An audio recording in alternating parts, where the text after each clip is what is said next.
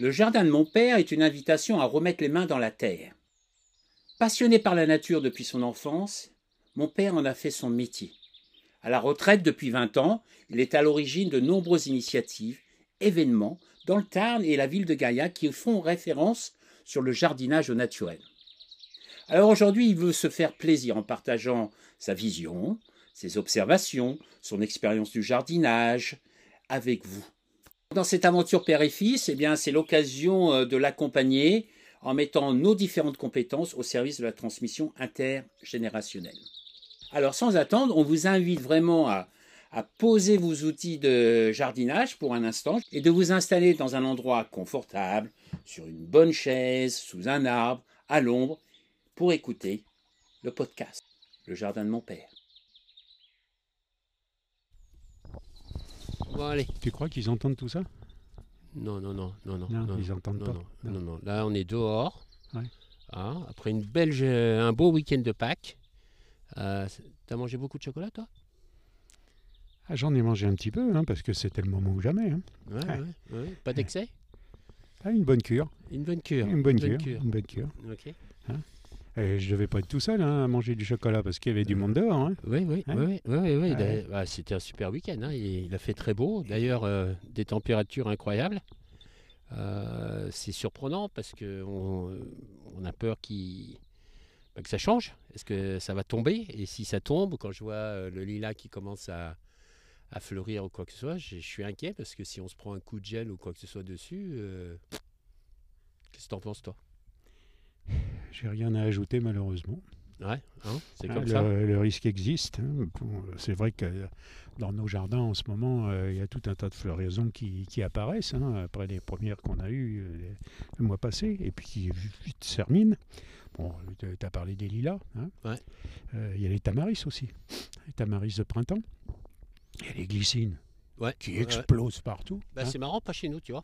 Ouais, mais c'est peut-être parce que ici, euh, c'est un petit peu moins chaud qu'ailleurs. Oui, alors euh, c'est vrai que par rapport au village, on a 2-3 degrés de moins.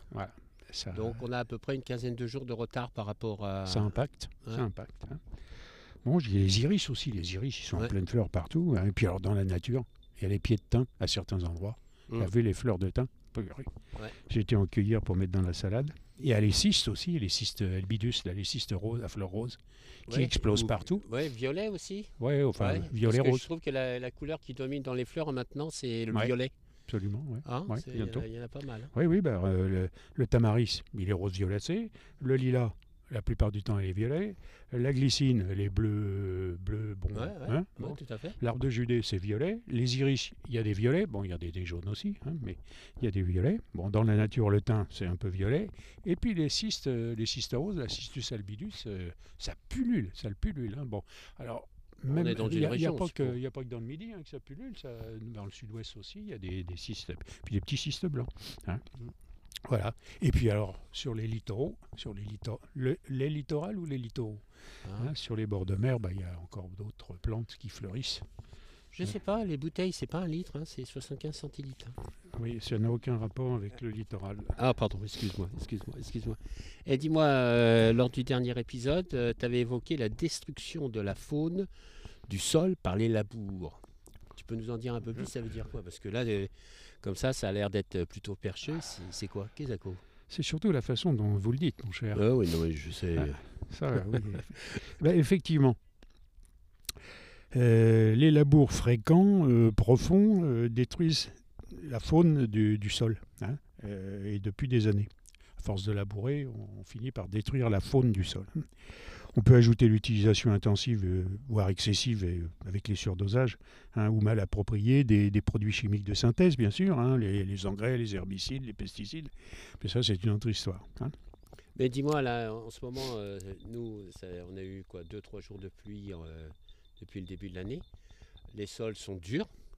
Comment on fait alors pour garder? Parce que je pense qu'une des raisons aussi, c'est que les gens labourent. Ici, par exemple, j'ai vu ce matin, ils sont venus le faire là, euh, autour des vignes. Euh, c'est peut-être pour aérer le sol ou pour, euh, au cas où il pleut, justement, que l'eau puisse mieux pénétrer. Euh, Est-ce que c'est judicieux ou pas? Alors, Ou il y a d'autres manières de le faire? Bon, alors, le- il y a différentes réponses. C'est une technique pour nettoyer la- le sol de la vigne ou le sol de, de verger ou de choses comme ça au pied des arbres, au prétexte que la végétation spontanée concurrence le végétal. On ne peut pas le nier, mais c'est pas aussi important qu'on peut l'imaginer. Bon. Les plantes qui poussent au pied des arbres ou dans la vigne, hein, qu'est-ce qu'elles ont comme enracinement? 5 cm, 10 cm, 15 cm. La vigne, elle peut plonger ses racines de 5 à 15 mètres de profondeur. Ah ouais? Oui. Bon. Donc elle va chercher l'eau au plus profond. Les arbres fruitiers, la- la- les racines de la vigne peuvent passer dans les anfractuosités d'un sol rocheux comme ici. Mm. hein, bon. Ou dans d'autres régions de France ou dans d'autres vignobles, hein, parce qu'il n'y a pas que dans le Midi qu'il y a des sols rocheux. Les arbres fruitiers, c'est pareil. Ils n'ont pas des racines qui restent à 15 cm du sol. Là, beaucoup de racines ont tendance à aller en profondeur. Pourquoi? Pour aller chercher la nourriture et pour aller chercher un peu de fraîcheur, parce que dans des sols comme ici, ou dans des, avec les saisons qu'on a, euh, la partie superficielle du sol se dessèche. hein. Il n'y a pas d'eau. Les plantes, qu'est-ce qu'elles font? Bah, Elles envoient des racines un peu plus bas pour essayer de trouver un petit peu de fraîcheur, voire de l'eau. Parce que, parce que euh, l'eau, euh, il y a un phénomène aussi dans le sol qu'on appelle la capillarité. Alors, euh, bon, bien sûr, quand il fait très chaud, c'est moins efficace, mais l'eau a la capacité de remonter dans le sol. hein. L'eau l'eau du sol a la capacité de remonter. Alors, bien sûr, euh, on ne va pas voir de résurgence, hein, bon, Mm. mais elle a la, capacité, par les, par les, micro-fissures du sol, de remonter par capillarité. Et les racines, bah, elles le savent. hein. Bon. Il y a plein de choses que les racines savent. Alors là, j'ai ignore. j'ai trois, j'ai quatre oliviers que j'ai plantés en même temps. Il y en a trois qui prennent très bien et il y en a un qui a été planté et ça a été, il, il- il a beaucoup de mal parce que euh, je me souviens quand les trous ont été creusés, c'est là où il y avait le plus de cailloux. De- Voilà. Alors, Est-ce que lui va prendre le temps de récupérer il va mettre plus de temps qu'un autre? Parce que, évidemment, les sols ne sont pas homogènes. hein. Et surtout, quand on a des sols légèrement pentus comme ici. Mm. Et en- avec toutes les, avec les restants qui ont essayé de corriger cela, hein, en faisant des, des zones horizontales, que ce soit Mm. ici ou dans le sud-ouest. hein, bon. Euh, alors que là, le sol est relativement en pente. Pente douce, certes, mais il peut y avoir des différences de sol. Il peut y avoir des zones qui sont très rocheuses, très rocailleuses, très graveleuses, et puis des zones où il y a plus de terre, hein, il y a une épaisseur de terre un petit peu plus importante. En fait, dans des terrains comme ça, on a des sols qui sont assez hétérogènes. Au lieu d'avoir, je vais dire n'importe quoi, 30 cm de terre végétale d'en bas jusqu'en haut, on peut avoir des endroits, dans le bas par exemple, il va y en avoir 70 cm, et puis en haut, il va y en avoir 12 cm. Oui, puis Hein il y a- y, y comme des veines des fois. Voilà, etc. exactement, des affleurements de rochers, euh, des zones très, très rocheuses, et puis euh, à 10 mètres de là, euh, on va avoir un, un trou. hein, et dans lequel il va y avoir une espèce de une cuve entre guillemets, hein, bon, dans lequel on va avoir une accumulation de terre végétale et, et de matière organique. Ok. Bien. Bon, alors pourquoi les labours euh, détruisent? Ben, C'est tout simple, parce que euh, euh, je vais essayer de m'expliquer le plus simplement possible. hein. Mhm. Bon, là, je vais partir dans une description un petit peu pas, pas compliquée, hein, parce que j'ai- Ouais, essayer de trouver. que je comprenne. Non, non, mais C'est- écrit en français facile. Un jour, euh, à Toulouse, euh, il y a un prof d'un lycée qui m'a dit si je pouvais expliquer ça euh, comme ça à mes élèves, ce serait formidable. Ah. Bon, ouais, je, je l'ai regardé, mais j'ai mais nous, nous ne sommes que des jardiniers, monsieur. Je vous en prie, vous pouvez continuer.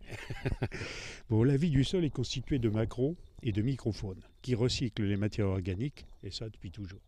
Ok. Alors c'est quoi la, La mac- macrofaune Alors le macrofaune, le jardinier la voit, il la connaît bien. hein. Bon. Vous la voyez tous les jours, des petits mammifères, hein, des musaraignes, des taupes, des souris, des petits rats des champs, des hérissons, des Mhm. crapauds, des lézards, sur le sol ou dans le sol. hein, dans les dix premiers ceux du sol, ils se baladent. Bon, c'est que les musaraignes et les taupes, elles se baladent dans le sol. hein, bon. Et bien d'autres qui tournent autour, parce qu'il n'y a pas qu'un type d'animaux, il y a plusieurs types d'animaux. hein, ils sont interdépendants, ils sont comme nous. D'ailleurs, ici, on voit pas beaucoup de taupes. Alors, le problème vient justement du sol. Il est trop dur. Plus, plus les... Elles vont se, se limer les ongles. hein. Ouais. Et, puis, et puis les cailloux. Ouais. Les, alors, les taupes, en plus, les taupes, euh, ici, compte tenu de la structure du sol, on s'aperçoit qu'on ne voit pas beaucoup de vers de terre. Non, mais tu sais, on Pas en avait parlé Mhm. et j'avais parlé à des gens du cru et qui avaient dit qu'il fallait descendre plus bas, Voilà. Bon. là où il y avait l'eau justement, la Exactement. et. Voilà. Alors les vers de terre, eux, ont la capacité de pouvoir descendre, mais les taupes, euh, elles vont se limer les ongles. hein. Puis les Ah. taupes, il faut qu'elles montent respirer aussi. hein. Eh oui. des- Il faut qu'elles puissent faire des galeries. hein. Ouais. Or, euh, si on n'a pas beaucoup d'humidité et que l'eau est très bas, le sol est excessivement dur. hein. Mm. Alors on trouve aussi une grande quantité d'insectes. Hein, utiles, hein, des carabes dorées, violets, euh, des tipules, euh, des guêpes, des staphylins, des fourmis. Et puis on trouve aussi euh, le seul petit crustacé terrestre, le cloporte. hein, que nous Crustacé terrestre? c'est la- euh, une crevette, entre guillemets. Ah ouais, rien, Ah ouais? pas comestible. hein. Non, non, ah, dommage. Ouais. Hein, Donc le seul euh, que nous retrouverons plus tard dans le composteur. hein. D'accord. Alors ça, j'ai observé une chose ici. euh, moi, je, je viens, je viens du Tarn, hein, bien sûr. Dans mon composteur, il y avait une multitude de- bestioles, de larves, hein, de, de différents animaux qui décomposaient le, le sol. Des, on peut appeler des, des recycleurs euh, dans ce milieu-là, hein, et qu'on peut appeler euh, des phytophages dans le potager. hein. Mhm. C'est-à-dire que dans le composteur, ces, ces larves sont utiles. Dans le potager, euh, elles ont plutôt tendance à casser la croûte avec les plantes Ouais. qu'on a plantées et de bouffer, par exemple. Elles vont couper les racines. Euh, La taupe, par exemple, c'est une insectivore. Mais quand elle, elle fait, sa galerie et qu'elle passe, qu'il y a une racine devant, qu'est-ce qu'elle fait? Elle contourne pas la racine, elle la coupe, mais elle la mange pas. Mais la, la, la- la- la salade, euh, Ouais, elle est foutue. hein. Bon. Alors ici, il bon, n'y a pas de taupe parce que le sol est dur, et puis parce que les, les vers de terre, bah, comme vous l'avez, tu l'as dit tout à l'heure, euh, ils sont partis un peu plus bas. hein. Alors il y en a des pas utiles aussi, hein, euh, les hannetons, euh, les taupins, les cétoines, les noctuelles, mais leurs larves, elles, dans le, dans le composteur, hein, dans, dans le sol, sont très actives. Ben là, moi, dans mon composteur, j'ai mis de l'eau aujourd'hui Hmm. parce que c'est tellement sec. Exactement, c'est ce qu'il faut faire. hein, parce que on ne peut pas compter euh, ici, pour le moment, compte tenu de la température et de la sécheresse, on ne peut pas compter sur cette faune qui vit naturellement dans la matière organique et qui la décompose, qui la transforme, hein, pour euh, transformer le compost. Il faut, ça, ça met énormément de temps. Euh, si dans certaines régions de France, en 8, 10, 12 mois, on fait du compost, euh, ici, euh, je crois qu'il Mm. va falloir 2 ans et demi et 24 jours. hein. Bon. à fait. C'est incroyable. Mm. Bon alors, mais attention, hein, si les larves peuvent être nuisibles, les adultes peuvent être utiles. Et si les ar- larves peuvent être nuisibles dans le jardin, elles peuvent être utiles dans le composteur, comme je l'ai dit tout à l'heure. Ok. Donc, Donc, c'est pas si simple. hein. Non, non, c'est pas non. si simple que ça. C'est-à-dire que ça dépend dans quel milieu on est. Si on est dans le jardin, bon, il y a tout un tas de bestioles utiles et nuisibles, mais il y a un équilibre à trouver. hein. Bon, c'est comme ça dans la nature. Si on se balade dans la forêt, par exemple, il y a de la litière de forêt au sol, et dans la litière, il y a des bestioles. En dessous de la litière, il y a de la terre, il y a d'autres bestioles, etc., etc. Et c'est comme ça depuis des années. Bon, nous, on a, on a voulu éliminer tout ce qui nous gênait. Hmm. Mais on s'aperçoit qu'en éliminant tout ce qui nous gêne, on élimine aussi tout ce qui nous protège et tout ce qui participe à la vie du sol. Alors, justement, je me posais la question parce que je connais des gens qui disent ici euh, faut couper les pins. Couper les pins, ça, ça tue tout ce qui est en dessous, patati patala. Mais je me posais la question quand tu regardes les bois ici, les forêts, il y a du pin, il y a du chêne, il y a une diversité, etc. Je vois pas pourquoi couper les pins. S'ils sont là, c'est qu'ils doivent avoir un rôle, une fonction euh, dans l'écosystème? Bah, je pense exactement pareil. Hein S'ils sont là, c'est parce qu'ils s'y plaisent et parce qu'ils sont adaptés à l'endroit. Hmm. Si on les enlève, bon, ça va pas, ça va pas tuer euh, le, le- le paysage. Bon, mais par contre, c'est les autres arbres qui vont prendre la place. Mais par contre, ces pins participent à la biodiversité. Exactement, à, à maintenir une forme d'équilibre naturel. Exactement. Hein, si, si la nature les a mis là, euh, ça fait des, des- des années et des années, plus que dire des centaines d'années qu'ils sont Ouais. là. Euh, un- un- nous, on prend toujours des décisions euh, sans trop réfléchir. Oui. Hein? C'est par rapport à notre confort personnel ou à notre perception. Ouais, je pense choses. que perception des choses, interprétation des choses. hein, bon. Ouais, ouais. Alors, euh, donc, je disais que c'était pas si simple, hein, que les, les larves pouvaient être nuisibles dans le jardin, mais pouvaient être utiles dans le composteur. Hein, les adultes peuvent être utiles dans le jardin, bon, etc., etc. Bon, on va pas oublier, par contre, euh, peut-être les plus importants, et quand je dis peut-être, c'est sûrement les plus importants, les vers de terre, qui sont très nombreux et que l'on surprend en labourant. Hein, si mes souvenirs sont exacts, euh, j'ai lu quelque part qu'il y avait 350 espèces de vers de terre. Ah oui Euh, a pratiquement autant on va fromage. pas, on va pas les passer toutes en revue. Bon, je les connais pas toutes, hein. mais on va parler de trois sortes de vers de terre qu'on connaît bien nous les jardiniers. hein. Alors des petits biens rouges très vifs dans la matière organique en décomposition, dans le compost, dans le fumier, hein, euh, qui gigotent dès qu'on y touche. hein. Mhm. petits, petits machins qui font de 3, 4, 5 cm. Dès qu'on y touche, bzzz, ça gigote dans tous les sens. Alors, dans sol un peu plus profond, d'autres plus gros, beige marron, qui font euh, 8, 10, 12 cm. Ouais. Hein, qui en sont- pas mal à Fontainebleau. Ouais, exactement. ouais. Et puis, alors, des très longs, qui font facilement euh, 25 à 30 cm. pas gros comme mon petit doigt, mais gros comme un crayon. Hein, on appelle ça les vers ascenseurs, qui véhiculent la matière organique qui a déjà été digérée et que les autres ont rejetée. Hein. Et cette, masse- cette matière organique digérée, elle va être transformée dans le sol par d'autres organismes, car c'est pas fini. hein. Par temps, euh, humide, par exemple, on veut voir sur le sol, dans les pelouses, des petits monticules de terre très fines, Mhm. les turicules. Signe d'activité, ce sont les déjections de vers de terre à la sortie de nombreuses galeries verticales qui peuvent atteindre jusqu'à 2 mètres de profondeur. Hein. Ah ouais. ce qu'on disait tout à l'heure. hein. Ça participe à l'aération du sol, ça améliore sa perméabilité, agit dans les deux sens. hein. Ça permet aux racines de pénétrer le sol plus facilement parce qu'elles passent dans les trous. Hein. Elles sont pas bêtes les racines. hein. Plus profondément, ils apportent des éléments fertilisants en profondeur et en remontent d'autres. Alors j'ai mis NPK, euh, c'est l'azote, la potasse et le, calcium. hein. D'accord. Et puis un peu de ma- manga- euh, magnésium. Des fois, tu vois aussi des, des- des petites montagnes, euh, mais et à l'intérieur, il y a des trous. Et, et quand tu Ça, c'est regardes. la taupe, ça. Non Il y a des fourmis. Ouais, bah, c'est des fourmilières. Des fourmilières. ouais. Fourmilières, Des fourmilières. Ah, Elles sont dans le sol. et elles, est-ce qu'elles contribuent aussi à aérer le sol d'une certaine manière? Plus ou moins, oui, mais certainement moins que les vers de terre, parce que les vers de terre, passent leur- la fourmi, elle va faire, elle va faire euh, comme, comme une ruche, mais à l'intérieur du sol, hein, bon, avec Mhm. des alvéoles, avec des trucs, des machins, des gardes-manger, tout un tas de bazar, les, des larves et tout, tout le team, des, des salles de ponte, enfin, un habitat hein, pour ces fourmis. Alors que le ver de terre, lui, il monte, il descend, il travaille le sol parce qu'il il, il filtre la terre. hein. Il, il- il mange de la terre et il prend toutes les Ah oui. particules, toutes les particules euh, nutritives de la terre. Et ces petits turicules, hein, et participent, ah, donc euh, ça, c'est de la terre qui est filtrée et en plus chargée de tout un tas de, de micro-éléments. Alors ensuite, on a la, la microfaune. C'est ça après, Ouais. après avoir parlé de la macrofaune, Voilà. maintenant on, on parle du microfaune. Et de la faune, pas du faune, hein, Ouais. pas le microphone.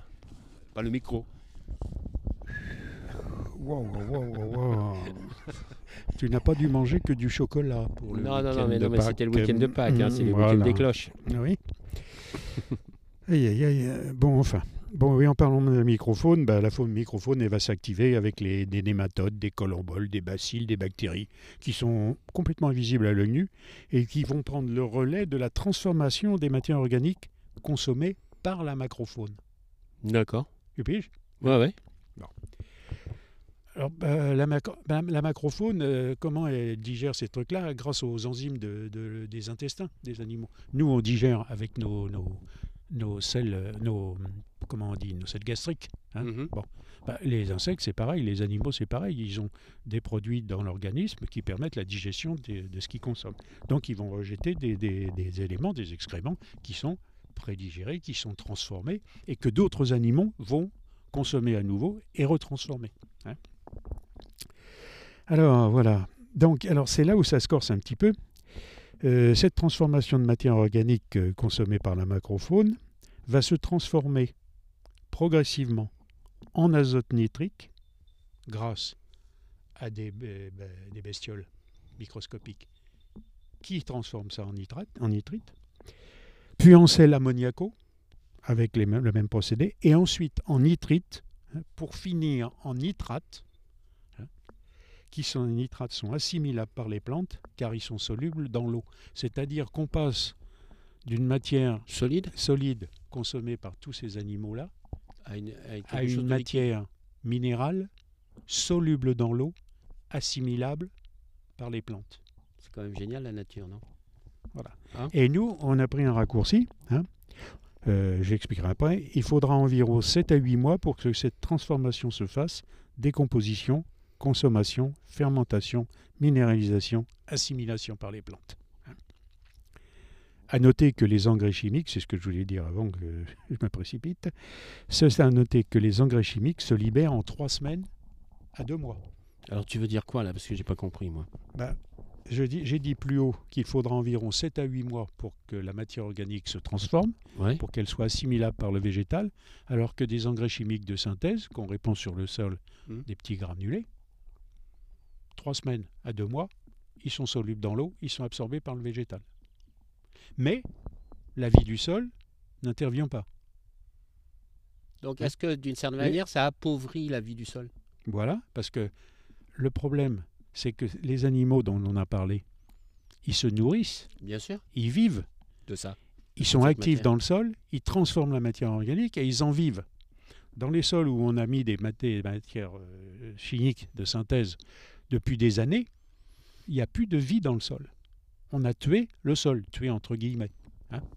Et c'est ça qui est, qui est dommage, parce que on, se prive d'un élément excessivement important dans le déroulement naturel de- du processus de végétation. Alors quand tu dis qu'on a tué le sol, est-ce qu'on a une idée à quelle profondeur? Ah euh, jusqu'à pas jusqu'à plus.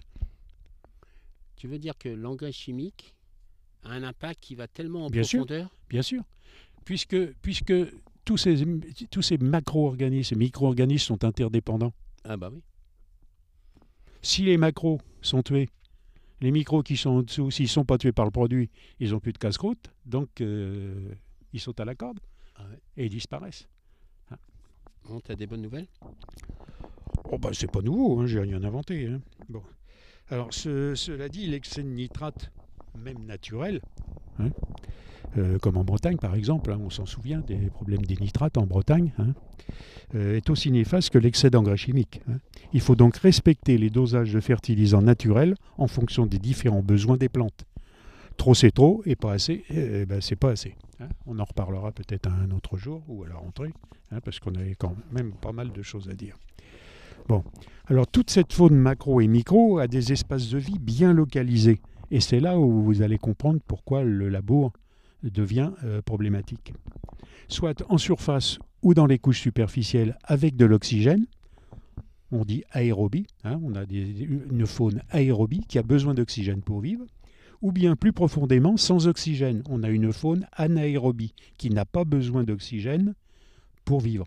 Donc vous aurez vite compris que les labours, en mélangeant les terres de surface avec celles du dessous, tuent tout ce petit monde indispensable à la transformation de la matière organique, et cela depuis toujours. C'est pourquoi le labour, à mon avis, à mon avis, euh, j'expliquerai après pourquoi, hein, euh, c'est pour conclure, je, mets, euh, je dis, je préfère décompacter et favoriser la vie du sol avec le paillage recyclé comme dans la nature, la litière de forêt par exemple, hein, Mhm. on pourra en reparler plus tard encore aussi. Alors, euh, je pose la question, labour ou pas labour Un sol bien vivant ou pas? Personnellement, personnellement, je préfère, euh, et je l'ai pratiqué. Au début, j'étais sceptique. hein. Euh, je l'ai dit à plusieurs reprises. Hein, quand on, on m'a remis sur les rails, on m'a expliqué certaines choses, dont cette explication-là, hein, qui est tout à fait compréhensible d'ailleurs. Il n'y a pas besoin d'avoir fait Polytechnique pour piger ça. hein. Il me semble qu'on peut avoir des résultats. Il y a des maraîchers bio hein, qui ne pratiquent pas les labours. Il y a des agriculteurs bio qui pratiquent le paillage et qui gagnent leur croûte quand même. Il y a des, des producteurs de fruits qui pratiquent des vergers bio et qui s'en sortent aussi. Je ne vois pas pourquoi on continuerait de, de tuer toute cette euh, faune et toute cette flore euh, qui vit dans le sol. Je comprends pas. C'est marrant quand j'écoute ce que tu dis, ça me fait penser à l'agroforesterie. Exactement. hein, C'est tout à fait ça. justement, Tout à fait euh, ça. C'est euh, pas de la monoculture. Non. C'est justement une, Une culture intercalaire entre Voilà. arbres et autres végétaux. Et y végétaux, ait comme une économie circulaire, plus ou moins. Exactement, parce qu'il y a un échange. Euh, je ne sais pas où je l'ai mis. est- Je, sais plus, euh, attends, je vais, je vais vous donner un renseignement. Euh, Il y, a- il y a un bouquin qui est, qui est paru, je ne me souviens plus du, du- du nom du, De l'écrivain de l'écrivain. Attendez, je vais regarder si j'arrive à le retrouver. Un livre intéressant, non, c'est pas ça. C'est peut-être plus loin. Ouais. Ben, je ne l'ai pas. Bah alors, c'est le Euh, oui, non, Oh non, l'efficience des retraités, c'est plus ce que c'était. Oui, hein. oui, ben. Ah si, un livre intéressant pour un jardin sans arrosage. Oui, non, ça c'est Philippi. C'est pas celui-là que Ah, dont bah, je voulais alors. parler. Non, où, où la personne explique justement euh, les, les relations qu'il peut y avoir entre les végétaux. Et ça, c'est intéressant. Ouais. Je vous le dirai le prochain coup donc, de ce bouquin. Voilà, ouais, parce Ouais. que j'avais vu un reportage où il y avait un gars qui justement qui montrait que qu'au point de vue euh, agriculture, euh, en agroforesterie, agro- agro- Forester- Agroforesterie. ag- agroforesterie, eh bien justement, ils, ils arrivaient à cultiver euh, différents, euh, je sais pas, je, je vais pas Différents légumes, différentes différents cultures. légumes, Oui, différentes oui. cultures, Du blé, etc. par exemple, du blé. Du blé, et, un et- que c'était incroyable les résultats, quoi. Exactement. Parce que ce qui, bon alors, ce qu'il y a, c'est qu'il faut pas, faut pas confondre. euh, les arbres sont pas plantés dans le champ de blé. Non, non, non. Bon, il y a des lignes de plantation d'arbres. Mhm. et des grands espaces entre les lignes de plantation d'arbres dans lesquels il y a des plan- des- d'autres cultures. Hein. Et les racines des arbres, bon, ben, bien sûr, se baladent et vont chatouiller un petit peu les, plans- les, les grandes lignes de plantation, mais il y a des échanges. Et c'est ça qui est important parce que pendant très longtemps, on n'a pas pensé à tout ça. Mais on découvre de plus en plus de choses et peut-être qu'on va encore en découvrir d'autres. D'ici 10 ans, 15 ans, 20 ans, on apprendra qu'il se passe ceci entre des végétaux, alors que maintenant, on- c'est pas possible, c'est pas vrai. Ouais, bien pas. sûr. Hein. Bon, il se passe, on a déjà appris des choses, par exemple l'histoire des mycorhizes. Euh, on en parlera un petit peu plus tard des mycorhizes, on ne va pas en parler. Mais à l'histoire des mycorhizes, par exemple, c'est quelque chose qu'on connaît depuis une trentaine d'années, mais qu'on a mis beaucoup de temps à admettre. Et pourtant, tout le monde le connaît, l'histoire des mycorhizes. Mais c'est quoi le mycorhize? Les mycorhizes, c'est un champignon. La truffe, la Ouais. relation entre la truffe et, Et le chêne. Et Ouais, le ouais. chêne. Et la mouche? Non, oui, la mouche. Mais enfin, la, la mouche, euh, oui, c'est Elle est attirée par l'odeur. Exactement. Mais il y a une relation entre le champignon et l'arbre. Hein. Oui. Tu prends un bois de bouleau, par exemple, quand on était à Fontainebleau, il y avait des bois, beaucoup de bouleaux. Mhm. Il y avait un cep, un cep blanc, qui poussait uniquement dans les bouleaux. Enfin, blanc, entre guillemets, il était plutôt beige. Mais il poussait entre les bouleaux. hein. il y a d'autres ceps qui vont pousser dans des bois de châtaignier ou dans des bois de, de pin ou de chêne, euh, plus particulièrement. Alors, quelquefois, ils poussent aussi, ils se baladent un petit peu. hein, mais il y a des, des- des champignons qui des sont relations. spécifiques. Et puis, et, et puis il y a les champignons. Ça, c'est les champignons qu'on voit, les cèpes et les, les truffes. Enfin, les truffes, on les voit pas. On les sent. c'est pas nous, c'est le chien. Mais, ou le petit cochon. Mhm. Bon, mais euh, il y a des champignons qu'on ne voit pas. Ce sont ces fameuses mycorhizes. hein. Maintenant, on est, parce qu'il y a un échange, il y a un échange de produits, il y a un échange de, de moyens entre l'arbre et d'autres végétaux, et les champignons en particulier. Bon, Voilà. bah, il va falloir qu'on fasse un, un épisode là-dessus. Voilà. Il y a un épisode que j'en ai prévu un. hein, Ouais, parce que là, tu as prévu jusqu'à quoi? Prévu 2000, jusqu'à fin juin. 2034 2035 Non, non, non, non, 28 seulement déjà. 28 bon. 28. Bon. Je- Non, on en reparlera de ça, mais je, je- je- je l'ai mis à la fin parce qu'on a d'autres choses assez importantes à dire. Bon, il y a plein de choses importantes à dire, mais on ne dispose pas toujours de. Il faut que ça soit compréhensible, accessible euh, et pas indigeste. Voilà. Voilà. En parlant d'indigeste, on en vient d'avoir un sacré week-end. Oui. Bah, au lieu de faire l'apéro, on va peut-être boire un verre d'eau. Je pense que c'est préférable. Bon, bah allez, on y va. À tout. Au revoir tout le monde. Salut. Jardinez bien.